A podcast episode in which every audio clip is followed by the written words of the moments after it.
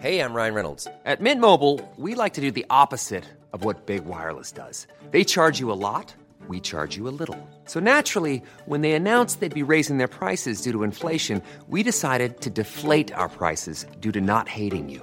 That's right. We're cutting the price of Mint Unlimited from $30 a month to just $15 a month. Give it a try at mintmobile.com slash switch. $45 upfront for three months plus taxes and fees. Promo rate for new customers for limited time. Unlimited more than 40 gigabytes per month. Slows. Full terms at mintmobile.com.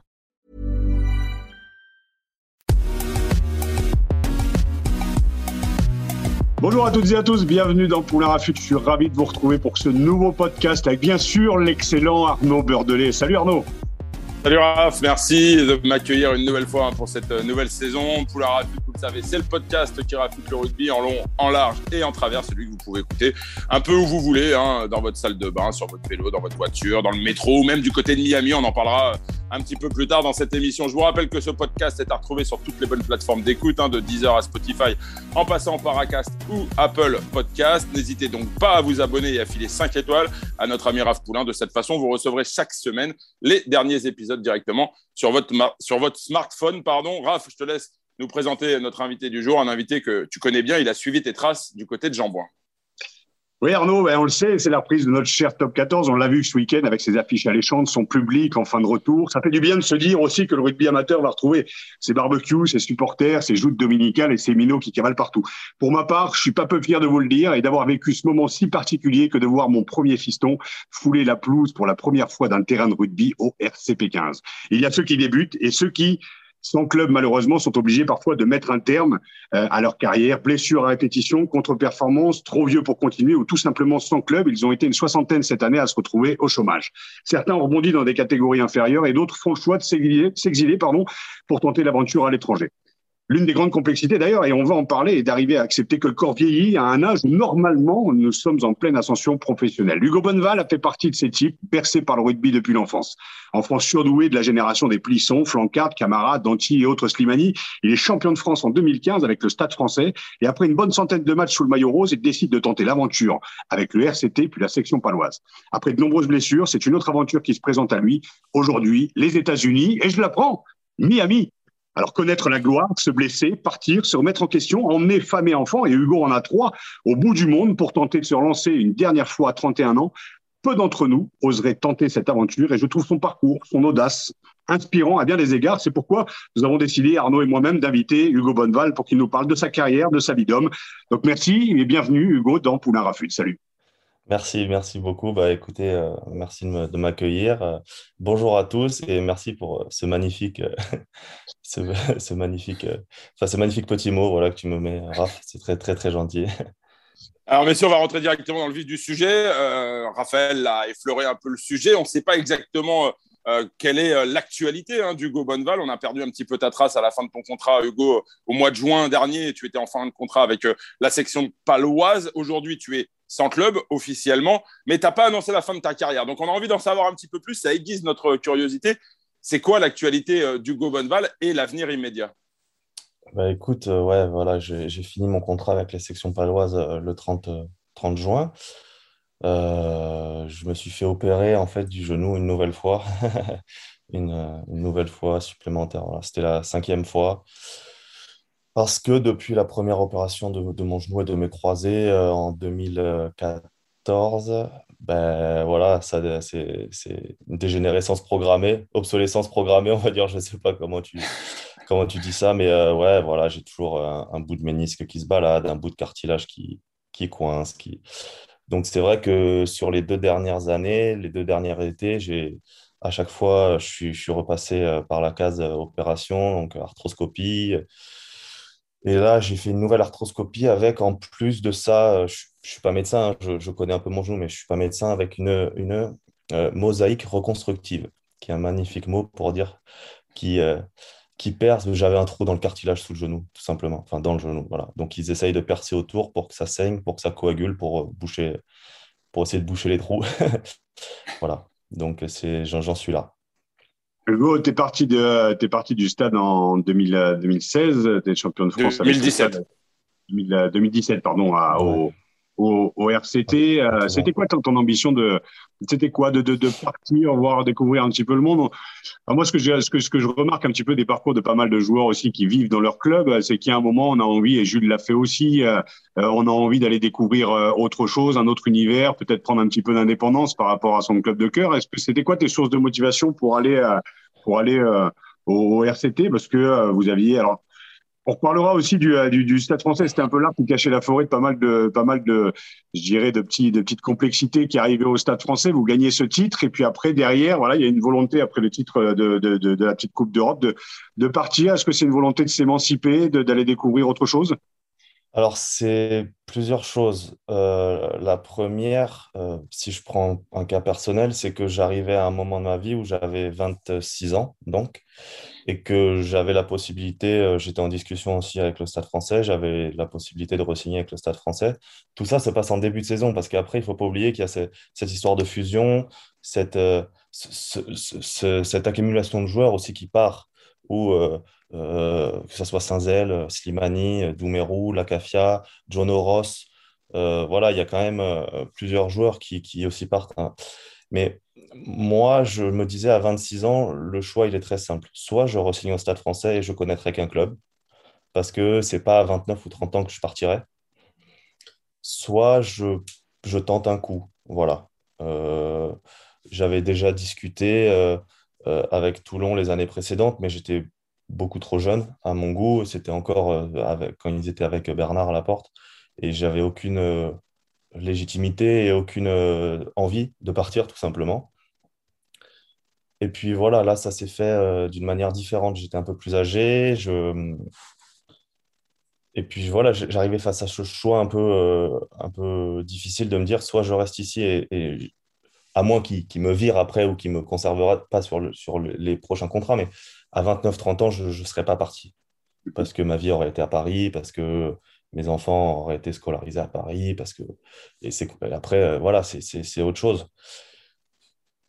Donc, euh, j'ai pris ce choix-là, euh,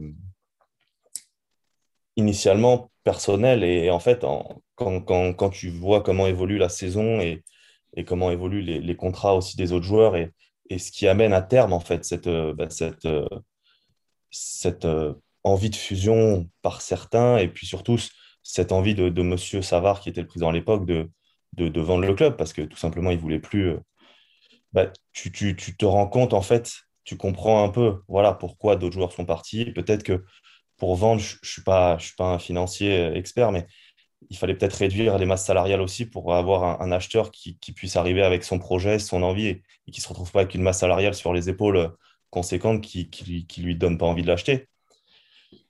Donc je me dis que voilà, c'était un peu euh, c'était une, une, année particulière pour, pour, beaucoup parce que mine de rien, tu tu pars pas comme ça. Euh. Enfin moi j'étais pas j'étais pas de passage, on va dire, j'étais pas là depuis trois ans. Quoi. Je n'avais connu que ça. D'ailleurs, tu as connu que ça, mais tu as connu justement les, euh, les galères du Stade français, la sortie aussi de Max Gosini, euh, qui est sorti par la petite porte malheureusement. Tu as connu aussi l'arrivée de Domi qui a entraîné. Tu as connu tous ces changements, cette révolution où le stade a été reconstruit, vous avez été obligé de vous, en, vous entraîner à la cité à la cité U. De... donc voilà, il y a au bout d'un moment, tu fais aussi le bilan, tu te dis, voilà, dans ma jeunesse, j'ai quand même vécu dans un des clubs les meilleurs en France, certes, mais bon, au, niveau des, des, des infrastructures, euh, c'est toujours voilà, une espèce de montagne russe. Déjà qu'une carrière, c'est une montagne russe, mais en plus de le vivre dans ce club-là, il y a peut-être aussi une volonté d'un peu de stabilité. Ouais, ouais après, tu sais, euh, moi, j'ai connu ça au début, j'étais très jeune. Ouais. Tu vois, euh, moi, j'arrive, je joue euh, en 2009, mon premier match. tu as encore la muscu à Géo André, etc. Mais, mmh. mais quand tu connais que ça, que tu as 18 ans, 19 ans, c'est normal. Tu vois, quand tu connais que les histoires que vous avez créées, que tu t'es bercé par ça, tu vois, les samedis soirs après match, les, les paris, euh, ce que ça représente, aller entre guillemets en province jouer, ce que ça représente, les défis. Euh, enfin, tu, tu, connais que ça, donc c'est pas, tu te dis pas, waouh, ailleurs, c'est génial, ils ont une salle de muscu euh, qui clignote. Tu t'en mm. fous de ça, en fait, quand tu as 18 ans ou 19 ans, tu vois, déjà, tu veux jouer. Enfin, moi, en tout cas, je veux jouer. Et Paris, quoi qu'on dise, c'est la plus belle ville du monde. Donc, tu es dans le, tu vois, voilà, euh, oui, Max, euh, moi, je devais avoir 15 ans, j'ai ramassé le ballon euh, au Stade de France pour un stade français, stade toulousain. Enfin, tu vois, tu, tu, ce que Max a fait à ce moment-là, enfin les années avant, parce que Max, j'ai lu que deux ans ou trois ans président, tu vois, c'est personne dans le monde du rugby n'a fait ce qu'il a fait, tu vois, et aujourd'hui, ils essayent tous de remettre du public, mais il n'y a qu'un mec qui a réussi à en mettre 80 et à les, et à les remplir, tu vois. Donc, euh, donc non, c'est pas ce côté-là, mais c'est pas parce que tu es plus jeune et, et bien évidemment, avec le recul, tu te dis, waouh, la CTU, on prenait le tramway pour aller au terrain d'entraînement. Euh, mais toi, tu as 18 ans, finalement, c'est pas, pas trop choquant pour toi. Mais par contre, mm. c'est vrai qu'il y avait des mecs comme Sergio, comme Pascal, comme Pierre, comme des étrangers comme James Haskell, des mecs qui ont 50, 60, 80 sélections, qui, eux, par contre, voilà, eux, ils sont restés à ce moment-là. Et c'est à eux, entre guillemets, que tu dois redonner tout le, tout le crédit parce que eux, je pense qu'ils avaient des offres bien plus alléchantes et bien plus sécurisantes, on va dire. Mais Paris, ça reste, euh, voilà, tu sais ce que c'est euh, mieux que moi. C'est, voilà, ça a un charme particulier, ça a quelque chose qui t'accroche, qui, qui est compliqué à, matérialiser à exprimer, quoi. Mais c'est pareil. Hugo, euh, pour recentrer un peu le, débat, on a bien compris que voilà, en 2017, il y a eu cette envie d'aller voir un peu ailleurs, de peut-être de, t'affranchir aussi de, de, tout ce que tu avais connu jusque-là, que c'était le bon moment pour toi. Aujourd'hui, euh, cette envie d'ailleurs, elle existe encore Est-ce que aujourd'hui tu as des certitudes pour euh, pouvoir éventuellement poursuivre ta carrière? On a lu dans la presse qu'éventuellement une expérience en MLR, donc dans la nouvelle euh, compétition créée aux États-Unis, pourrait éventuellement te séduire. Qu'est-ce qu'il en est exactement? Est-ce que tu attends d'en savoir un peu plus sur l'état de ton genou pour te positionner? Qu'est-ce qu'il en est? Ouais, c'est totalement ça. en fait, euh, ma deuxième, non, le, début de ma dernière saison à Toulon, je me suis blessé gravement à l'ischio-jambier. je me suis désinséré les ischios. Donc, euh, à gauche, j'avais tout, tout, tout, arraché. J'avais un trou de 4 cm euh, au niveau de la cuisse gauche, de l'insertion entre la fesse et, la cuisse. Et donc, j'ai commencé ma rééducation. bon, bah, voilà, hein, toujours, le, même, processus. Et puis, en, discutant, que ce soit avec bah, Alex Marco, que j'avais eu au Stade français, qui était à Toulon à ce moment-là, et même avec Patrice euh, qui a été très honnête et très gentil avec moi de ce point de vue-là. Euh, je lui ai dit que je lui ai demandé si je pouvais euh, aller faire ma rééducation un peu à l'étranger, parce que passer encore un an, bah, voilà, tourner en rond, c'est dur, quoi. C'est dur. Je l'avais connu avec le genou à Paris. voilà, c'est dur parce que tu n'es pas là et tu tournes en rond. Et Patrice et Alex, avec du, avec l'accord du docteur et avec tout ce qui avait pu être mis en place, euh, j'avais réussi à partir faire ma rééducation, toute ma réathlétisation aux États-Unis. Euh, voilà, à Miami, avec, euh, bah, avec ma femme et, les enfants donc aussi, qui étaient avec moi. Et c'est vrai que c'était, ça a été une bouffée d'oxygène. Enfin, c'est un, truc de dingue. Voilà. Après, ils sont très bons aussi. tout ce qui est réathlétisation, tout ce qui est performance, voilà, ils sont, ils sont à la pointe de tout. Et ça avait été génial. Et c'est vrai que là, bon, bah, je suis revenu, euh, la saison s'est finie, avec le coronavirus, je n'ai pas pu rejouer. Derrière, je, derrière donc, je, je, signe à, la section paloise et, euh, et c'est vrai que là, bon, bah, encore une accumulation de, de douleurs au genou, etc. Donc, obligé de repasser à nouveau sur le, sur le billard. c'est vrai que ça, ça m'est resté dans un coin de la tête. Voilà. Aujourd'hui, je, je, veux surtout, avant toute chose, que mon genou aille bien, que mon genou euh, soit de nouveau compétitif pour que moi, en tant que joueur je sois compétitif et que dans ma tête, je sois 100% impliqué bah, dans la performance et pas dans la crainte ou dans la douleur. Mais euh, oui, moi, j'ai envie de jouer. Voilà, j'ai 30 ans, je vais avoir 31 ans en novembre. C'est pas euh, vieux. Ouais, ouais, ça dépend des corps, ça dépend des, cerveaux de chacun et ça dépend de. Voilà, moi, je, je, je, pense que. Enfin, j'aime encore ça. Donc, euh, donc, donc c'est surtout ça. Après, je veux, c'est pour ça que je suis reparti à nouveau aux États-Unis là, lorsque après l'opération du genou là en fin mai, euh, fin juin pardon, pour refaire une, une, prépa là-bas, une réathlétisation au même centre que j'avais fait euh, précédemment pour mon ischio. Et, euh, et, voilà, je veux, je veux que mon corps me donne peut-être pas 100, 150% comme il a pu me donner, mais, mais qui me donne son maximum aujourd'hui. Et en fonction de tout ça, je, je verrai ce qui s'offre à moi et, où j'en suis en tant que, papa, en tant que euh, joueur, en tant que tout. Mais, mais euh, non, j'aimerais encore jouer, bien sûr. J'aimerais bien, moi, vous entendre parce que euh, quand j'écoute un peu ton, parcours, Hugo, ce qui me laisse penser que ta reconversion dans la médecine pourrait être une, éventualité d'ailleurs, parce que je crois que tu, connais bien le corps humain maintenant. Mais Raph, tu as connu aussi ces accumulations de blessures. Hein. On dit que tu es le, joueur qui compte le plus de titres de champion de France sans jamais avoir joué de, de finale à cause de ces blessures. J'aimerais bien vous entendre échanger justement sur ces moments de doute. Parce que j'imagine que à force de passer du temps à l'infirmerie, entre les mains des kinés, dans les centres de réathlétisation, euh, ça ne doit pas être simple, hein, messieurs. En fait, comme l'a dit Hugo, je pense que la, douleur la plus, forte, elle est certes physique, mais en fait, elle est psychologique parce que du jour au lendemain, tu te blesses tu es dans des clubs en plus performants. On parle du Stade français, on parle de Toulon, donc qui vise le titre. Euh, toi, tu te blesses aux deux, aux deux tiers ou aux trois quarts ou même aux quatre cinquièmes de la saison. Donc déjà, les titres, au-delà des titres, en fait, c'est le voyage que tu ne fais plus avec tes, avec tes potes. C'est-à-dire que du jour au lendemain, tu te retrouves avec les kinés qui deviennent tes psychologues parce qu'il n'y a pas de suivi psychologique aussi, d'accompagnement. Il y a la réathlétisation physique après l'opération, mais il n'y a pas une forme de réathlétisation psychologique, de garder le cap aussi. Parce que quand tu vois tes potes, euh, Hugo le disait, tu es absent, mais en fait, tu es présent. Et c'est ça le problème. C'est que tu es spectateur en fait, d'un théâtre de vie qui est extraordinaire auquel tu as goûté et que du jour au lendemain, tu es spectateur de tout ça et tu peux pas jouer. C'est-à-dire que ton corps, tu as envie, as envie de le pousser à fond, euh, tu as envie de revenir le plus vite possible. Parfois, tu reviens aussi trop vite. Moi, c'est la caricature. Les gens m'ont mis dans une caricature que euh, j'étais, euh, je, je, faisais trop la bringue, que j'étais. Mais c'est pas ça c'est que quand tu reviens trop vite et que tu as envie justement d'appartenir au groupe, parce que la gamelle, elle est bonne, et je parle pas d'oseille et je parle pas de supporters, je parle juste du voyage que tu fais du 1er septembre jusqu'au 31 juin. Oui, tu vas peut-être soulever le bouclier, mais c'est tout ce putain de voyage. Et quand tu le fais en spectateur, c'est hyper dur psychologiquement. C'est ce que je dis depuis des années. Un accompagnement psychologique, de l'accompagnement de la blessure est essentiel aujourd'hui parce que cette solitude, elle est abyssale. Tu es dans un club, tu es dans un groupe où tu vis, euh, tu trouves ta place et du jour au lendemain, tu es recraché du bus. Et puis pour y revenir, bah, tu as d'autres mecs aussi qui poussent.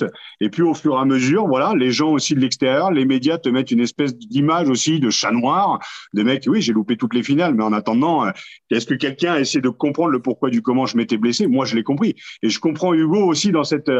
Euh, dans cette dans cette solitude où euh, euh, et au Stade Français et à Toulon et à la section paloise, euh, il y a une volonté en fait de revenir sur le terrain. Il y a peut-être une volonté aussi inconsciente de prouver que allez tous vous faire foutre. En fait, si si, je suis encore bon et mon corps est encore bon.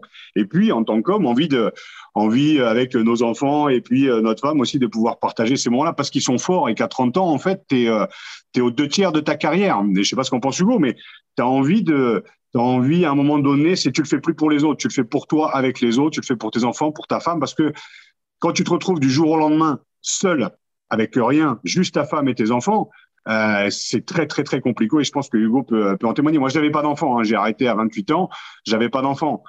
Et heureusement que j'avais pas d'enfant parce que tu deviens fou déjà tout seul, mais après devenir fou avec des enfants qui peuvent te faire garder le cap, mais euh, c'est très difficile. Il y a des petits moments de dépression aussi. Euh paradoxalement, les enfants, ils t'apportent autre chose que. Aussi. Enfin, ouais, c'est, c'est, parfois c'est dur, parfois c'est. Mais c'est cool quand même de les avoir. Ouais. c'est, c'est cool de, de, de, les avoir.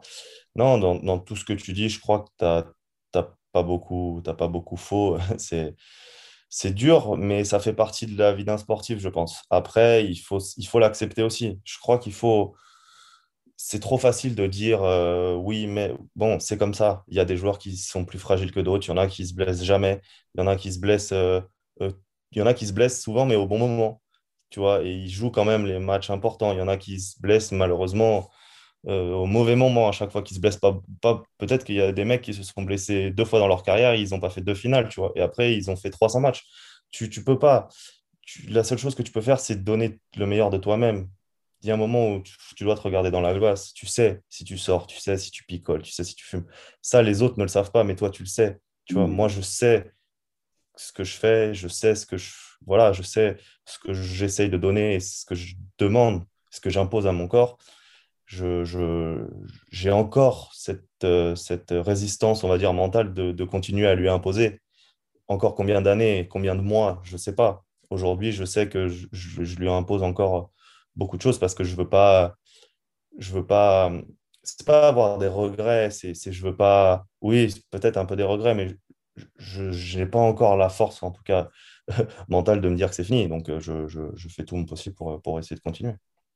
Paradoxalement, Hugo, ce qui est assez incroyable, c'est que tu as toujours eu l'image d'un joueur qui faisait attention à son hygiène de vie. Euh, pour t'avoir suivi de longues années au Stade français, t'ai jamais vu ivre mort, je t'ai jamais vu cloper, enfin fumer. Euh, euh tu as toujours fait très attention à, ton corps. On le voit aujourd'hui, tu es encore un athlète. Tu as fait quelques fois le calendrier des dieux du stade. Max n'aurait pas pris euh, un petit cochon, entre guillemets. Est-ce que c'est pas d'autant plus frustrant quand tu sais que tu t'imposes justement cette hygiène de vie, de voir que ton corps, malgré tout, est en souffrance ben moi, je ne le prends pas comme une frustration parce que je me dis au moins, au, moins je ne me mens pas et au moins je fais le truc. Je pense que c'est plus dur, enfin, pour moi en tout cas, dans, ma manière de voir les choses, ça me paraît plus dur de pas faire les efforts et de te péter. Parce que là, tu réfléchis. Tu te dis, et si j'avais? Moi, j'ai fait. C'est comme ça. Tu vois, je me dis pas, et si. Alors j'aurais pu me dire, putain, et si tu aurais dû te mettre des caisses en fait tous les jours, quitte à être pété, tu vois, comme ça, tu t'en fous. C'est peut-être pas la meilleure solution. Enfin, après, je, suis peut-être. non, mais, non, mais, non, non, mais tu, tu, vois, je, je, au moins, je n'ai pas, ce, pas cette question euh, euh, à, me poser à moi-même de me dire, et si? Et si je l'ai fait? J'ai été sérieux, je pense l'être, je pense faire attention, je pense. Voilà. Donc euh, après, mon corps réagit comme. Enfin, voilà tu vois, euh, mon père s'est pété les deux croisés, 500 euh, fois les genoux. Arthur, mon demi-frère, malheureusement, Toulouse a, été, a fait le doublé l'année dernière, il s'est pété le tendon d'Achille et les deux mains. voilà, je ne sais pas, est-ce qu'il y a certaines choses qui sont héréditaires aussi, tu vois, voilà, moi je sais ce que, ce que j'essaye de, d'imposer à mon corps et ce que je, je, me donne comme opportunité. Après, ça passe, ça passe pas, mais au moins, je n'ai pas ce regret-là. Tu parles du corps et le, le mental dans tout ça. Est-ce qu'il est-ce que tu t'es penché un petit peu sur l'approche mentale, la préparation mentale? On en parle de plus en plus en France. On sait que ça a été tabou pendant des années. Est-ce que tu as cette approche-là aussi, non pas d'essayer de comprendre et de décortiquer le pourquoi du comment tu te blesses, même si je pense qu'il y a des, il peut y avoir des leviers qui te permettent de comprendre et puis à mais est-ce que toi, tu as, touché un petit peu à ça? Est-ce que ça te, parle ou tu es très terre à terre et auquel cas ça ne te parle pas du tout? Euh, Écoute, euh, je ne suis pas quelqu'un de très, très expressif, expansif. Je ne sais pas comment tu peux le faire. Donc, parler avec beaucoup de monde, ce n'est pas quelque chose qui m'est très facile, on va dire, ou au moins de raconter ma vie. Ah, je peux euh, confirmer parce que pour avoir une interview du Gobenval, il fallait ramer à l'époque. Hein. Euh, après, après, au stade français, quand on était jeune, on avait la possibilité de voir la, la, psychologue, euh, d'ailleurs, qui nous était imposée, je crois, une fois tous les trimestres, quand on était au centre de formation, qui était Myriam, qui était une femme exceptionnelle, qui s'occupe de Teddy Riner aussi, qui est à l'INSEP, qui est. mais, mais tu vois, la petite anecdote, c'est que la première fois que je l'ai rencontrée, donc c'était des entretiens de 20, 30 minutes, je me suis assis, je n'ai pas dit un mot, elle s'est assise, elle n'a pas dit un mot. Voilà, la première fois. Voilà. Mhm. Donc elle m'a dit, bah, tu, voilà. Bon, elle a été très forte finalement avec moi parce qu'elle a réussi à, à, faire ce qu'elle voulait faire. Mais c'est vrai que la première fois, voilà, je me suis assis, j'ai rien dit. Ben, elle n'a pas parlé non plus. Donc 25 mhm. minutes à, se regarder dans le blanc des yeux, c'est long. Et euh, je sais pas, j'essaye de pas trop euh, apporter d'importance à tout ça parce que je me dis qu'il y a tellement de choses, il y a tellement de facteurs de tout, tu vois. Tu peux te lever, enfin, il y, a plein de joueurs qui ont des enfants, mais tu peux te lever en disant, putain, mais mes enfants n'ont pas dormi la nuit, donc je suis fatigué. Donc, euh, donc ça se passe pas bien, donc je suis pas bien. Donc, en fait, j'essaye de pas trop apporter d'importance à tout ça. Peut-être que je devrais plus, hein, mais euh, parce que je me dis qu'on on est sur, euh, sur, une, sur, un chemin qui, qui est celui du sportif où on a, je pense, beaucoup de chance avant tout. On fait quelque chose qu'on aime, on se lève le matin, que ça soit tôt, que ce soit tard, pour faire quelque chose qu'on aime, faisons-le à fond. Voilà, le, voyage est ce qu'il est, donnons tout et à la fin du voyage, tu regardes. Mais pendant le voyage, si vas-y, donne. Après, on verra. Avant de passer à une autre, une autre thématique avec, euh, avec Hugo et, toi aussi, Raph, euh, Raphaël a évoqué le, le regard des autres. Euh, est-ce que quand on est joueur sportif de haut niveau, qu'on a des objectifs, euh, qu'on est une personnalité euh, publique, qu'on est sujet aux, critiques, aux, aux mais également, encore plus aujourd'hui avec l'apparition ces dernières années des, réseaux sociaux, est-ce que le poids du regard des gens est difficile à supporter quand on est blessé, quand on est en marche, qu'on entend parfois des, des colibets, des moqueries? Est-ce que c'est difficile à supporter quand on est athlète de haut niveau? Oui, je ne veux pas te dire non. Tu vois, enfin, en tout cas pour moi, ça, c'est particulier. Ça l'est pour donner de la motivation. En tout cas pour moi, ça me permet d'avoir une motivation supplémentaire. Et après, ça, ça te touche quand ça touche euh, ta famille ou quand ça touche ton éthique de travail. C'est ce que je te disais. Tu vois, tu peux être mauvais, tu peux te blesser, tu peux tout ça. Mais quand ça vient toucher des choses où toi, tu te dis, putain, je. Être nul, ça arrive à tout le monde. J'ai été nul des milliards de fois, louper. Mais remettre en cause son éthique de travail, tu vois, c'est ça qui fait plus mal parce que tu te dis, j'ai été nul, ok, mais je fais pas exprès d'être nul. Tu vois ce que je veux dire? Ou je fais pas. Tu vois, je. Non, mais j'essaye de mettre tout en œuvre pour, euh, bah, pour donner le meilleur de moi-même. Les réseaux sociaux, moi j'adore les mecs qui disent c'est dur. Mais s'il y, a, euh, y a 15 ans, euh, Yannick Josion ou Cédric Clémence avaient eu des highlights sur YouTube comme certains en ont aujourd'hui, ils, auraient quoi? Ils auraient 2 millions d'abonnés. Tu vois, je veux dire, ça me fait. Aujourd'hui, tu fais, tu mets, t'assois un mec dans, le couloir des 5 mètres, tu es sur YouTube pendant, pendant, pendant, pendant 6 mois. Cédric Clémence, il en a assis des mecs quand même. il des mecs. Non, mais tu vois ce que je veux dire? Yannick Josion, il en a le platane au milieu du terrain, il en a des des mecs. aujourd'hui, tu vois, les, mecs, tu, mets un cul, tu es, tout de suite. Euh, donc, il y a les pour et les contre. Et il y a bien évidemment les bons côtés et les mauvais côtés. Mais tu peux pas critiquer en disant ouais, c'est dur, je me fais insulter, ouais, ça, parce que derrière, ça rapporte énormément. Aujourd'hui, enfin, euh, Raph a commencé euh, bien avant moi. T'imagines si avec l'engouement que vous aviez eu, vous aviez eu les réseaux sociaux dans le bon sens, en termes d'image, en termes de publicité, en termes de tout ça, c'est des choses qui sont, qui, sont exceptionnelles. Tu vois, tu peux pas cracher dans la soupe non plus tout le temps. Alors parfois c'est dur, parfois tu te retrouves face à des mecs sur les réseaux qui ont une paire de, bon, je dirais pas le mot, qui sont décuplés parce qu'ils sont derrière leur petit clavier et qu'en vrai, finalement, c'est les premiers à, vouloir que tu fasses une photo avec leur fille ou leur petite fille. Mais, mais ça fait partie du jeu. Tu peux pas vouloir que les bons côtés partout. C'est pas possible. Donc, faut s'adapter. Je sais pas ce que tu en penses, Raph. Hein, je... Non, non, mais moi, j'ai pas, j'ai pas connu les réseaux sociaux. Par contre, euh, ce qui a été dur, en fait, sur la fin de carrière, mais moi, la mienne a été, a été bien plus tôt que la tienne et je te la souhaite encore grande, hein, très honnêtement. Hein, mais moi, j'arrête à 28 ans, mais quand j'arrête, je fais un match, en fait, avec les espoirs du, du, du, du Racing à Grenoble où je me pète au bout d'un quart d'heure. Et là, tu as un mec, mais tu vois, qui, qui, qui est dodu comme il en peut plus, qui vient me voir en disant, Poulain, si t'avais pas autant picolé pendant ta carrière, tu aurais fait autre chose. Mais qu'est-ce qu'il connaissait de ma vie? Parce que euh, moi, j'avais un rapport à mes parents qui était très particulier. J'ai porté mes parents dans les stades. J'ai été euh, le, le, j'ai, enfin, les calendriers pour moi, c'était quelque chose d'assez lunaire. Me retrouver à jouer avec Dominici alors que deux ans plus tôt, j'enlevais des betteraves montées pour m'acheter un casque de mobilette. Tu te, tu vis quelque chose qui est extraordinaire. Et l'avoir vécu comme ça, starifié hyper rapidement où on me dit euh, je suis euh, euh, l'espoir du siècle et puis derrière tu vois les Fred Michalak, les Seb Chabal qui percent au fur et à mesure et toi t'as t'as pas les clés du bordel. Et que d'être caricaturé comme ça après derrière et heureusement qu'il n'y a pas eu les réseaux sociaux parce que je sais pas ce que comment je l'aurais vécu mais je suis peut-être plus dans l'extraversion que toi il y a un moment où c'était pas une question d'image. C'est comme tu le dis, les gens savaient pas qu'au bout d'un moment, j'avais squeezé en 2003 après m'être pété le bras.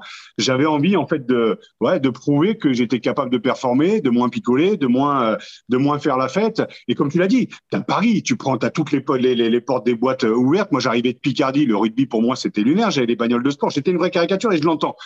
Mais à un moment, j'avais fait le choix de squeezer. Et ce choix-là, après, euh, euh, je suis toujours resté dans cette espèce de caricature. Et pour conclure, je l'ai vécu aussi dans le cinéma. On m'a toujours catégorisé comme le mec qui va faire videur de boîte. En... Et voilà, j'ai jamais eu de rôle pour les gens de pour qu'ils le voyaient à l'intérieur.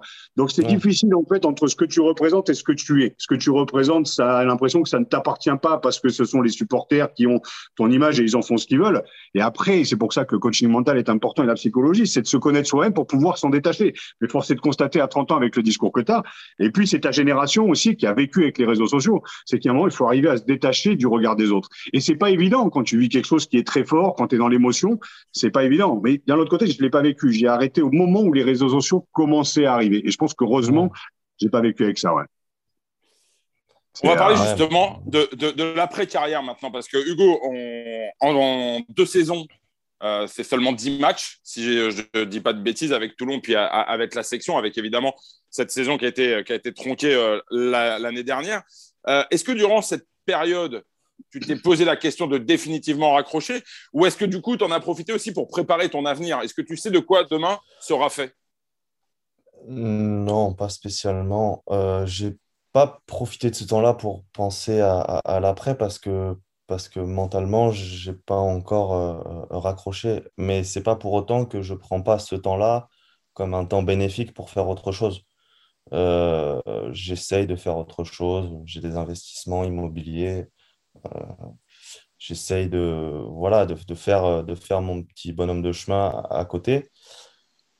Mais euh, non, je n'ai pas encore mentalement, voilà, j'ai pas encore changé de casquette. Donc, donc c'est compliqué de, de, de, voilà, vraiment de fermer le, fermer le livre rugby et, d'en ouvrir un autre à, à 100%. Mais j'ai toujours, euh, quand j'étais jeune, ma, maman m'a poussé pour que je fasse des études, pour pas que j'arrête euh, juste à 18 bah, ans, 19 ans. Tu vois, quand je commence, elle m'a dit non, tu essayes de faire ton école de commerce, tu y vas, c'est chiant, mais tu sais pas de quoi demain sera fait, etc. Donc, elle m'a pas lâché. Et puis, et puis j'ai toujours eu, euh, enfin, ça m'a toujours plu d'essayer de découvrir voilà, d'autres choses, de pouvoir aussi, il faut pas se leurrer, tu vois, à travers le rugby, tu arrives à, rencontrer des gens à un âge assez jeune que tu pourrais pas rencontrer si tu étais simplement étudiant ou si tu étais en, début de carrière de, salarié ou d'entrepreneur ou ce que tu veux. Donc, il faut aussi mettre, euh, mettre à profit voilà, ces opportunités, cette chance qu'on a de croiser des mecs, des, des, présidents de boîte, des présidents de clubs, des, des mecs qui sont ultra compétents et ultra. Enfin voilà, qui ont un niveau euh, socioculturel qui est bien supérieur à un gamin de 20 ans ou 25 ans ou même 30 ans, tu vois. C'est vrai que là, là on, parle de, on va parler de, reconversion, mais tu n'y hein, pas encore. Mais en fait, la vie d'un la vie d'un rugbyman, ou en tout cas la vie d'un sportif de haut niveau, et je vais prendre le rugby parce que c'est ce que je connais, hein, c'est tout était fait en tout est fait en accéléré. C'est-à-dire qu'à 19, 20 ans, euh, comme tu l'as vécu aussi, à 19, 20 ans, tu te retrouves à jouer devant des stades pleins avec des mecs qui sont des papas. À un moment où, en fait, tes potes qui sont dans la vie normale, et ce que je disais en introduction, sont, euh, sont en train de faire leurs études, pour peu que tu gagnes un titre en moins de 20 ou que tu, voilà, que tu aies une belle performance sur le terrain, ben, c'est comme avoir un diplôme, quoi. Tu franchis des étapes au fur et à mesure, mais c'est beaucoup plus accéléré. Euh, tu te retrouves à, tu te retrouves à être responsable. Aujourd'hui, on demande à un jeune de 18, 19 ans d'être responsable de sa diététique, responsable de son corps, responsable de son mental, responsable de son image. On a parlé des réseaux sociaux. Donc, tout est accéléré. Et quand tu te retrouves à 30 ans, 31 ans, comme tu le vis là, qui est, qui est, comme je dis, à deux tiers d'une carrière, et c'est Benjamin Kaiser qui disait, mais les mecs vont pas faire 15 ans de carrière comme nous on a fait. Pas, pas comme moi, mais comme nous on a fait. Et si, c'est encore possible, tout dépend des postes. mais euh, tu te retrouves à 30 ans à un moment, où, euh, ben, pour ce que tu vis là, en fait, tu dois te remettre en question, même si tu n'y es pas encore et tu as encore ce challenge aux États-Unis, euh, de devoir te dire, ouais, en fait, ça va vite, et que euh, au moment où les gens dans la vie normale, une fois de plus, sont en ascension professionnelle, nous, il faut déjà commencer à anticiper aussi l'avenir la suite, moi, la question que je me pose, c'est où tu te vois dans, dans 10 ans? Alors, vu, ton discours aujourd'hui, j'ai pas l'impression que tu sois justement à te projeter, que tu sois de cette nature à, te projeter dans, dans 10 ans euh, euh, aux États-Unis, en France, euh, t'en sais rien. Bah écoute, je pense aussi dans 10 ans, je pense qu'on sera aux États-Unis pour la simple et bonne raison que, que, que ça soit ma compagne ou mes enfants, on, la green card. Donc, à, à terme, on posera nos valises là-bas. Euh, dans six mois, trois mois, 15 jours, je ne sais pas. Mais, euh, mais oui, euh, on a, avec, avec ma compagne, avec, avec nos enfants, voilà, cette envie à terme, de toute façon, de eux déjà parce qu'ils ont les, les, papiers américains, moi parce que je vais, faire, je vais faire ma demande, etc., de, de, de vivre là-bas. Aujourd'hui, c'est exactement pareil que la reconversion. C'est es un peu es dépendant des, des, des, autres autour de toi et des offres et des demandes, si tu veux, parce que tu parce que tu veux pas arrêter de jouer. Une fois que tu as raccroché, c'est différent, tu vois. Tu peux pleinement te focaliser sur un nouvel objectif, sur un nouveau mode de vie. Aujourd'hui, j'essaye de jongler, mais, euh, mais euh, mais voilà, j'ai toujours quand même le rugby dans un gros coin de ma tête, une grosse partie de ma tête, on va dire. Justement, Hugo, euh, est-ce que tu appréhendes le moment, euh, au fil des échanges, on a le sentiment que, que ce moment où tu vas te dire, bon, bah, le rugby, c'est fini, tu l'appréhendes un peu? On discutait euh, dans, un, dans une récente émission avec Dimitri Yajvili qui disait, il n'y a pas de petite mort du sportif, ça n'existe pas, c'est une vraie mort. On doit faire le, le deuil d'une vie pour en reconstruire une nouvelle. Est-ce que toi, tu appréhendes justement ce moment et que tu, repousses finalement peut-être euh, l'échéance euh, en espérant pouvoir poursuivre cette aventure de, de rugbyman Non, parce que, parce que euh, comment dire? Parce que je me fais à l'idée que petit à petit, ça va arriver, tu vois, plus rapidement que ce que je l'aurais aimé probablement, d'une manière un peu plus délicate ou différente de ce que j'aurais aimé, mais c'est comme ça. Alors après, euh, comme je dis précédemment, il y a deux choix. Quoi. Soit tu commences à faire ça et tu t'en sors jamais, soit tu te dis, bon, bah, j'ai fait ça, j'ai eu cette chance, j'ai rencontré ça, j'ai eu, grâce au sport, j'ai connu ça, j'ai eu ça, j'ai voyagé, j'ai fait ça. Maintenant, euh, il faut, il faut comme, comme dit euh, Dimitri, il faut basculer. basculons à 100%. Mais mm, ce que je veux pas, c'est faire, le faire à moitié, tu vois. Et c'est ce qui est dur aujourd'hui, c'est parce que comme tu dis, j'essaye de préparer quand même mon après-carrière. J'ai des investissements immobiliers. On a ouvert une société immobilière avec ma compagne aux États-Unis aussi pour, voilà, parce que l'immobilier là-bas est différent et très intéressant aussi. Donc, j'ai ça. Ça m'intéresse. Je veux le faire euh, grossir. Je veux pas me retrouver en slip, entre guillemets, une fois que tout s'arrête. Mais, et donc, voilà, c'est aussi pour ça que je, j'appréhende pas plus que ça parce que je sais que je suis pas non plus euh, à poil derrière, tu vois. J'essaye de, de, mettre de plus en plus de choses en place pour, euh, bah, pour que la transition, entre guillemets, se fasse, euh, se fasse d'une manière un peu, plus, un peu plus facile. Mais je comprends tout à fait ce que dit Dimitri. Tu vois, Dimitri, il, était aussi international, mais bien plus que moi. Il, tu vois, il avait 60 ou 70 sélections. Il, a porté un club, il a gagné tout pendant des années avec, avec le BO tu vois, moi, s'il y a un déclin un peu plus. Enfin, tu vois, c'est plus. ça va moins. C'est moins drastique, tu vois. C'est moins, c'est moins lumière euh, allumée éteint.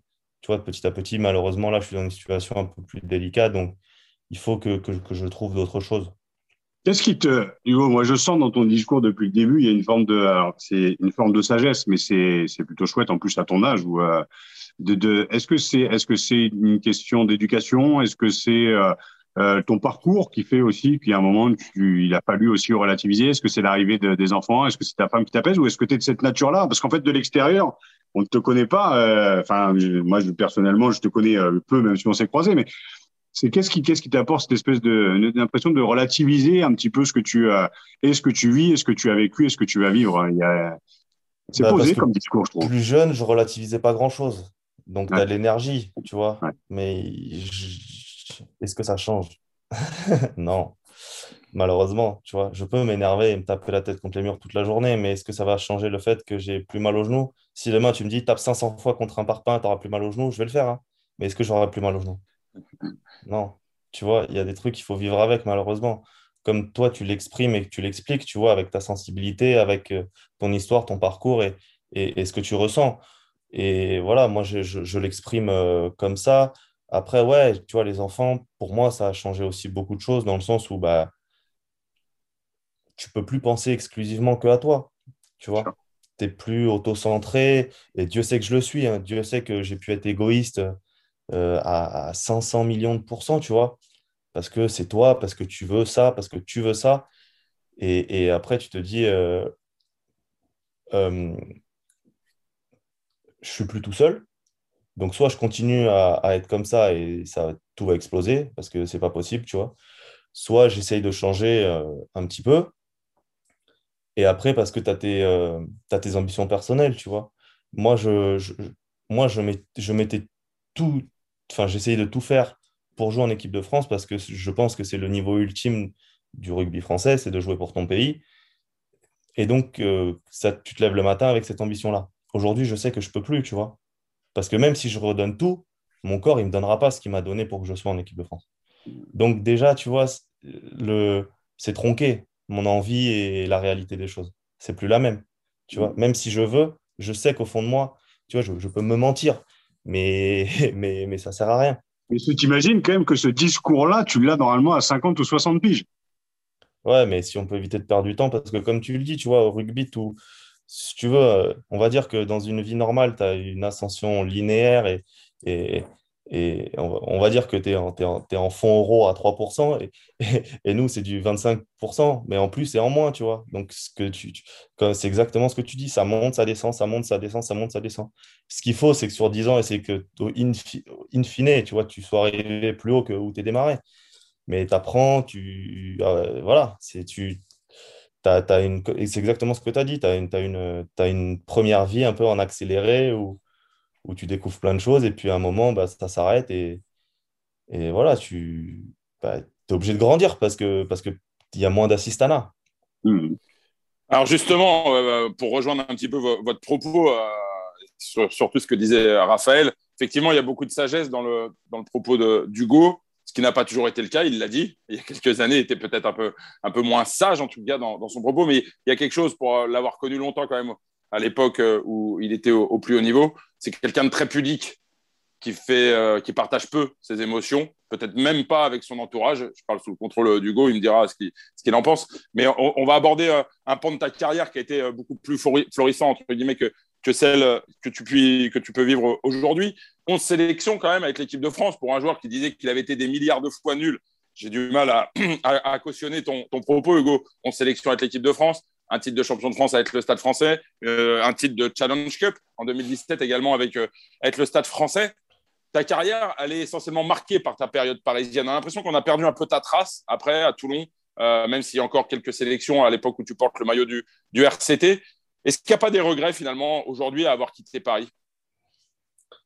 Bah, c'est, exactement ce que je disais tout à l'heure. Des regrets, pas des regrets, mais je me rends compte aujourd'hui de la chance que j'ai eue à ce moment-là. En fait, c'est pas des regrets, c'est juste euh, un regard extérieur, tu vois. Parce que quand tu es dans le truc, comme dit Raph, en fait, tu vis le truc au quotidien.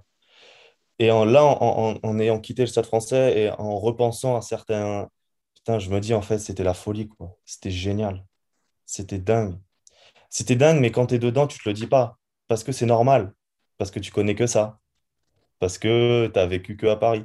Mais parce qu'à Paris, tu peux, tous les soirs de la semaine, aller bouffer au resto euh, en étant tranquille, tu vois, parce que tu es inconnu à Paris. Tu vois, tu, peux, tu peux sortir dans euh, une boîte tous les week-ends différentes pendant un an quasiment, tu vois. Tu, tu, et puis sur le terrain, avec le recul, putain, on avait une équipe de dingue quand même, tu vois. On avait quand même un, putain de groupe. Et puis, ce qui est exceptionnel, c'est que on était euh, une, dizaine euh, à, avoir été en jeune ensemble, tu vois. Une dizaine, même peut-être une quinzaine, tu vois. Et ça, c'est dingue, tu vois, quand tu, avec le recul. Donc, c'est pas des regrets, c'est juste de se dire, waouh, c'était quand même vraiment cool, tu vois. Après, de se dire, euh, ouais, tu vois, ça, ça, l'année particulière où, où, un peu tout, tout se casse la, la, figure. Mais tu sais, tu t'entendais, il y avait des mecs qui en voulaient parce que euh, M. Savard, Thomas voulait vendre. Il disait non, mais il joue avec nous. Non, le mec, il met son argent, il a plus envie. Tu ne peux pas reprocher ça à, quelqu'un, tu vois, c'est son argent, c'est pas le tien, tu vois. Vas-y, dépense le tien si tu veux, mais tu le fais pas. tu vois, un mec qui met de l'argent tous les mois et tu, tu, tu, peux pas lui en vouloir. Mais tu, tu te rends compte que, tu vois, Rabat ne signe pas parce que l'élément déclencheur pour moi, c'est Rabat. Parce que. Vous étiez très lié avec Rabat. Ouais, ouais, beaucoup. Et puis, et puis il m'avait appris, il, me le dit à Marc aussi. Euh, on était ensemble dans la chambre et, il me dit qu'il finalement il signe clairement. Mais, mais euh, le stade français, le, enfin, le re-signe pas. Enfin, il y avait eu après ça les histoires, agents, trucs, je ne sais pas. Mais tu vois, et après, c'est l'effet domino, tu vois. C'est Rabat, c'est exactement ce que je dis. C'est Saint-Zel et Doom qui partent à La Rochelle. C'est John Ross qui rentre à, à, à Sale c'est Lacaf qui signe à, Toulon aussi, c'est Will Genia qui rentre en Australie, c'est Gonzalo aussi, tu vois, qui, qui, arrête. Et tu vois, c'est tout cette, euh, tu vois, cet effet domino avec en, point d'orgue, si tu veux, au, mois de mai, quand tu apprends la, fusion possible. Je ne sais pas si c'était bien ou pas, tu vois. et comme je te dis, quand c'est pas ton pognon, c'est trop facile de critiquer. Tu vois ce que je veux dire? C'est trop facile mm. de probablement que la communication a été très mauvaise. Est-ce que, euh, est que économiquement parlant et, financièrement parlant, c'était le meilleur truc? Peut-être, tu vois. Je pense pas que ces deux présidents qui soient deux chefs d'entreprise très intelligents et, tu vois, ils font pas des choses stupides. Alors peut-être que la communication a été, horrible, probablement, et qui aurait dû, euh, tu vois, certains joueurs, euh, je parle pas de moi, mais tu vois, des joueurs emblématiques, des joueurs cadres, des trucs, enfin, qui, qui aurait dû peut-être être au courant, tu vois, de tout ce qui se faisait. Mais j'ai pas de regret. Je me dis juste, putain, je je filerais quand même un petit billet pour refaire un an. Tu vois, un, an, mais de l'année, tu vois, d'avant. Parce que c'était vraiment cool. Et je profiterais d'autant plus. Vous vous, vous êtes croisés tous les deux parce qu'il y a une forme de, filiation quelque part. la génération dont Raph fait partie, la génération champion de France Réchelle 99, avec les Blins, les Rabadans, les Foissac, enfin voilà, euh, Salim Tebani, j'en oublie évidemment euh, plein. Mais euh, voilà, est-ce qu'il y avait une, forme de filiation entre, entre vos, deux, vos deux générations? Est-ce que, est que le petit Bonneval avait des posters de Raph Poulain dans sa chambre, par exemple? Non, c'est pas du tout le même jeu. Je suis persuadé que non, je savais pas faire une passe, mais c'est pas pour me dénigrer. Loin de là, j'avais d'autres qualités. Mais vu la qualité de jeu mal, il faisait mal. J'ai jamais fait mal à personne, par contre, moi. Ouais, si, non, non, ça fait mal psychologiquement. Je me retrouve face à toi un jour ou l'autre, mais bon, ce ne sera pas le cas, ça, ça, n'arrivera jamais. Mais je pense que tu m'aurais bien mis dans les tribunes. Donc, je pense que c'est pas physiquement, mais psychologiquement, tu m'aurais bien fait mal.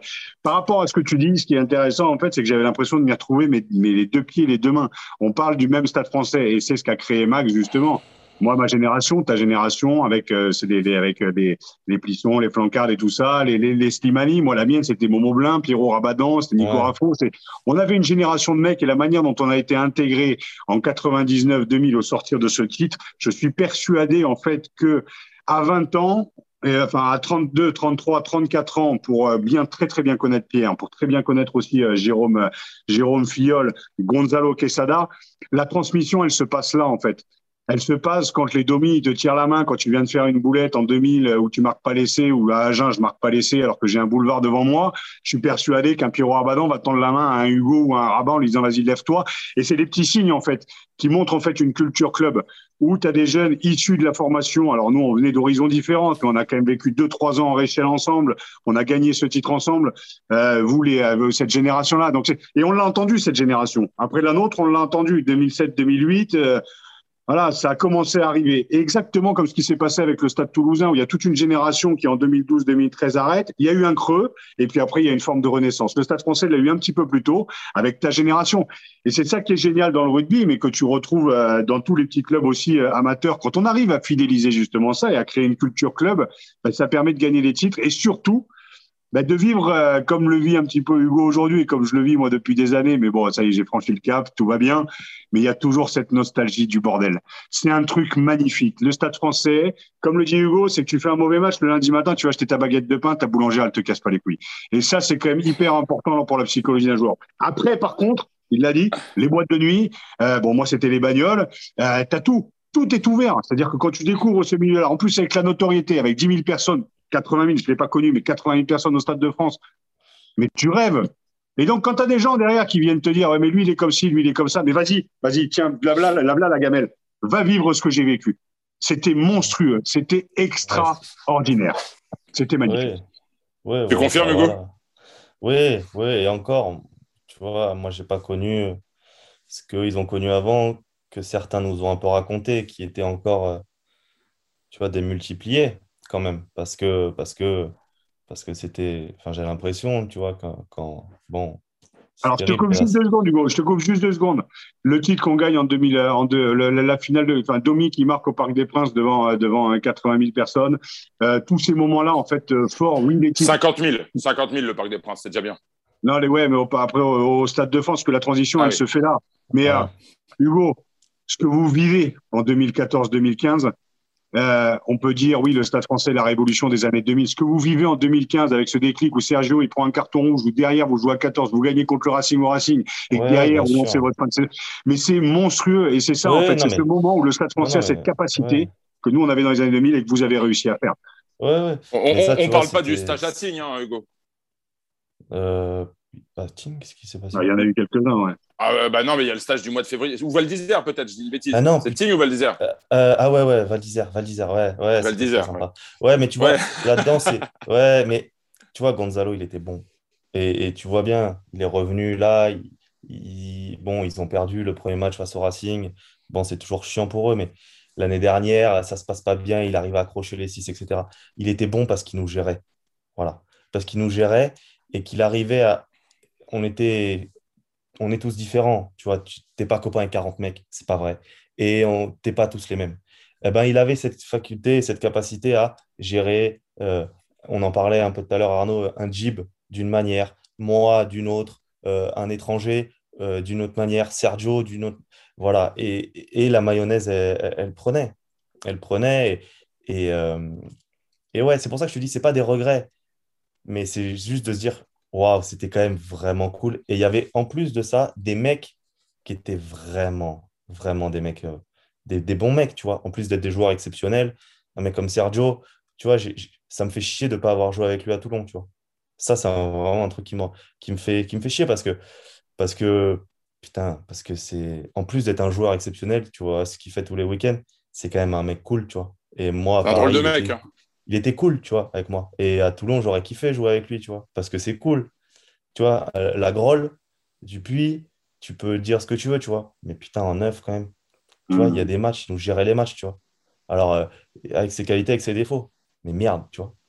Plus tard, avec le recul, quand tu joues avec d'autres joueurs qui ont d'autres qualités aussi, tu te dis quand même la grolle. Hein C'était quand même sympa de l'avoir avec toi, tu vois. Quand il fallait gérer à droite, à gauche, le truc, le pied sur le ballon, les coups de pompe, les passes, il gérait tout, tu vois. Te... En fait, ces mecs-là, ces, ces 3-4 grands joueurs que tu avais là, qui étaient beaucoup plus vieux que toi, ils t'enlevaient, ils t'enlevaient un nombre d'épines du pied qui était euh, exceptionnel, tu vois. Moi, au fond du terrain, c'était génial. À l'arrière, je relançais. Ah, putain, si tu relances, c'est génial. Mais enfin, tous les ballons de merde, c'est Sergio qui les prenait sur la tête. Hein, tu vois Non, mais, ouais, donc j'avais les bons ballons, donc c'était cool. Et moi, quand je voulais relancer, Sergio il était toujours à côté de moi, tu vois. C'est, c'est des trucs comme ça, tu vois, en évoluant. Mais quand tu es dedans, quand tu connais qu'un système de jeu, quand tu... Ah, c'est normal, tu vois. C'est après, en changeant, que tu te rends compte, en fait, de la qualité et, de, et, de, des trucs avec... Euh, enfin, tu vois, et des, des manières de, de, de, jouer et de voir le rugby que tu avais et donc, ouais, c'était très cool. Mais donc, j'ai pas de regrets, tu vois. J'ai vraiment pas de regrets. Mais quand on vous entend parler, quand on vous entend parler de, vos générations respectives, on voit que Raph aujourd'hui est toujours très proche euh, d'un certain nombre de, de, joueurs avec qui euh, il a évolué à, l'époque. Je pense à Pierre Rabadan, Salim Tebani. Hugo, qu'est-ce qu'il en est pour toi justement de, toute cette génération de joueurs La Flanque, Alexandre Flancard qui est aujourd'hui à, Provence Rugby, Rabat Slimani qui est à Clermont, Jules qui est à La Rochelle. Euh, voilà. Est-ce que vous bah, avez gardé À la différence de, de, Raph, euh, tu vois, malgré tout, on est quand même, on s'est tous éclatés. À part, tu vois, il doit rester que la burbe qui est, euh, qui est le dernier des dinosaures. Qui a, il a joué avec toi, la Burbe, peut-être un peu? Il a commencé avec toi, euh, Raph? Je sais même pas. Non, parce que j'arrête en 2005 au stade et il arrive en 2007, lui. Ouais, mais bon, enfin, tu vois, qui est vraiment le. On a tous un peu éclaté, donc, donc le rugby aussi s'est professionnalisé avec tout ce que ça comporte en termes de transfert, en termes de.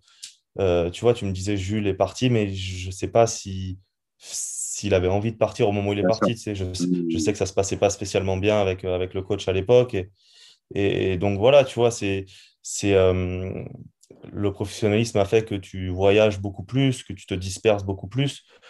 Bien évidemment que c'est des joueurs qui resteront, euh, des, des, joueurs et des hommes qui resteront gravés dans, dans, dans ma tête et, dans, et dans, mes, dans mes bons moments tu vois, de, de, vie, de, de, carrière. Donc tu peux pas oublier tout ça, c'est, sûr, tu vois, parce que c'est ce qui te fait aussi te construire en tant que, Enfin, tu vois, quand tu commences avec des mecs à 15 ans, tu joues avec eux jusqu'à 25 ans, 26 ans, tu as fait plus de 10 ans, sur une vie d'homme d'un mec de 30 ans, tu as passé un tiers de ta vie avec ces mecs, tu vois, même un peu plus, tu vois. Donc, bien évidemment qu'ils ont un impact sur toi, que c'est quelque chose qui est plus fort que simplement euh, euh, faire 26 euh, matchs, plus, enfin, tu vois. Raph, on va arriver à la fin de cette émission. J'aimerais bien que tu nous donnes un peu ton sentiment. On a, voilà, on a écouté Hugo durant presque une heure sur. je parle beaucoup, tu vois, finalement. sur son actualité, sur euh, son avenir, sur euh, le passé. Euh, dis-moi si je me trompe, Raph, et ce sera le mot de la fin, mais il y a beaucoup de similitudes dans, dans, vos, dans vos parcours. Oui, même si je pense que, comme l'a dit Hugo, même s'il parle beaucoup aujourd'hui, j'en suis ravi, on en est ravi, c'est que c'est plus un introverti et que moi, je été extraverti. Donc, on a un parcours à la fois similaire de, de en tout cas de ressentir les choses. Moi, c'est ce que j'ai, c'est ce que j'ai ressenti pendant pendant une heure là, c'est de ressentir les choses, c'est les émotions que les potes t'apportent, que le rugby t'apporte. Mais cette sagesse, à 30 ans, moi, elle, elle, m'éclate parce que je trouve ça, je trouve ça assez fort. Euh, et quand je dis que le rugbyman peut inspirer euh, euh, le monde d'aujourd'hui, le monde moderne d'aujourd'hui, c'est que c'est un parcours en accéléré où il y a un moment où soit tu prends conscience, soit soit tu tu, tu restes sur le bord. Et cette capacité qu'a Hugo à, à analyser, euh, déjà une analyse sur soi-même. Donc, je pense que la psychologie, même si on n'est pas trop d'accord, enfin, en tout cas, tu es peut-être un peu réticent par rapport à ça, tu l'as parce que tu as quand même un recul sur, sur toi-même qui est quand même assez, assez fort, chose que moi j'avais pas. Donc c'est peut-être ce qui nous ce qui nous différencie. Mais dans la manière de jouer, je pense que c'est l'amitié, le, le, fait d'avoir joué avec avec des grands noms et Enfin, pour ma part, moi, j'ai été une étoile filante mm, au milieu d'une constellation de stars, et c'est ça qui est assez fort, c'est que bon, on n'a pas chopé le melon, et ça, c'est peut-être l'image qu'on avait de l'extérieur. Moi, en attendant, euh, quand tu joues avec des mecs comme Domi, ou peut-être Hugo me, le dira, mais quand tu joues avec des mecs comme Pierrot, comme Sergio, tu peux pas te permettre de choper le melon. Donc, euh, il y a cette, cette maturité, cette humilité aussi, euh, cette remise en question, et je trouve ça très, très courageux de sa part. Moi, quand en 2005, Perpignan ou Clermont m'appelle, j'y vais pas parce que, parce que j'ai peur de quitter le nid en fait, et pourtant je l'avais quitté quelques années auparavant. Hugo quand même qui part de Paris, qui est quand même sa ville, qui va à Toulon, qui va à la section et qui arrive à se remettre en question et qui aujourd'hui père de famille, prend toute sa famille pour partir au bout du monde, en tout cas Miami, pour pouvoir se relancer, avoir ce dernier challenge, je l'aurais pas fait donc. Euh, chapeau à lui et voilà ce qui peut nous différencier c'est euh, ouais peut-être euh, l'audace et aussi le courage même si l'audace aujourd'hui je l'ai mais voilà cette, cette maturité je pense qu'elle fera du bien à beaucoup de personnes qui vont écouter ce, ce podcast et puis enfin de pouvoir mettre des mots sur le mec, quoi. Parce que euh, ce mec, moi, pour moi, Hugo, t'étais énigmatique, quoi. Même si on s'était croisé, mais t'as quand même un regard, tu vois, assez perçant. T'as un truc où tu sens que le mec euh, t'analyse et te décrypte d'un coup, quoi. Et là, le fait d'avoir son point de vue, le fait qu'il s'ouvre, ben, je suis ravi. Et puis, ça donnera peut-être aussi, euh, je dirais, confiance aux personnes qu'on invitera au fur et à mesure. Hugo Bonneval, mesdames, messieurs, est venu dans Poulain Rapute. Tout le monde peut venir. Voilà. Ah, merci, merci beaucoup à vous deux. Merci Arnaud pour l'invitation. Merci Raph euh, voilà, d'avoir discuté avec moi. C'est, c'est très plaisant. Et euh, non, voilà, merci beaucoup. J'espère vous, vous recroiser très vite au bord d'un terrain, Arnaud, ou euh, autour d'un verre. Avec grand de, plaisir. De, San Pellegrino. avec grand plaisir. Et, et, voilà. Alors moi, juste une dernière ah, chose et on conclura là-dessus, Arnaud. Excuse-moi. Merci. non, mais je prends, hein, t'inquiète pas, je prends. Euh, Arnaud, merci pour l'émission. Moi, je voudrais juste un truc, c'est que le moment, en fait, où tu es sur le terrain, appelle-nous et on se fait, on se fait juste 10 minutes, juste une petite interview sur ce qui s'est passé entre le moment où on va raccrocher ici et le moment où tu retrouves le. Ah, non, non, pas de dédicace pour moi. Non, non, non, non, non sûrement pas. non, non, non, avec plaisir. Bah, avec plaisir, tu sais. Ah ben alors je prends avec grand grand plaisir parce que vraiment j'y crois et je, te le souhaite vraiment. Non non non, c'est de se dire on prendra juste 5-10 minutes, on fera un truc court qu'on pourra greffer dans une émission courant de l'année, mais quand tu retrouves le terrain, un petit texto en disant allez je suis prêt, on te fait une interview de 5-10 minutes, comment s'est passé le retour, tu es sur le terrain et on passe à autre chose, mais au moins tu vois d'avoir ce suivi, qu'on te lâche pas en pâture pendant ah, trois ans et euh, ça serait ça serait vraiment cool. Je sais pas ce que tu en penses Arnaud. Avec grand plaisir, avec grand plaisir. Bah, c'est très, très gentil. C'est très gentil. merci beaucoup. En espérant que le décalage horaire soit pas trop grand. Hugo, merci beaucoup d'avoir accepté notre invitation. Merci euh, de t'être livré comme tu l'as fait. On sait que tu n'es pas de nature très expansive. Donc, euh, un grand merci. On te souhaite évidemment le meilleur pour les semaines, les mois, peut-être les années à venir. Un genou peut-être pas tout neuf, mais au moins en capacité euh, de jouer encore allez, une trentaine, une quarantaine de matchs, sait-on jamais. À 30 ans, il y a encore des, des, ailiers euh, qui jouent à 32, 33, 34, voire même 35 ans. Qui sait, c'est tout le, mal qu'on te souhaite. Un grand merci à, tous les deux pour euh, cet échange très riche. Pour la rafute, c'est terminé pour aujourd'hui. On se retrouve la semaine prochaine, même endroit, même heure.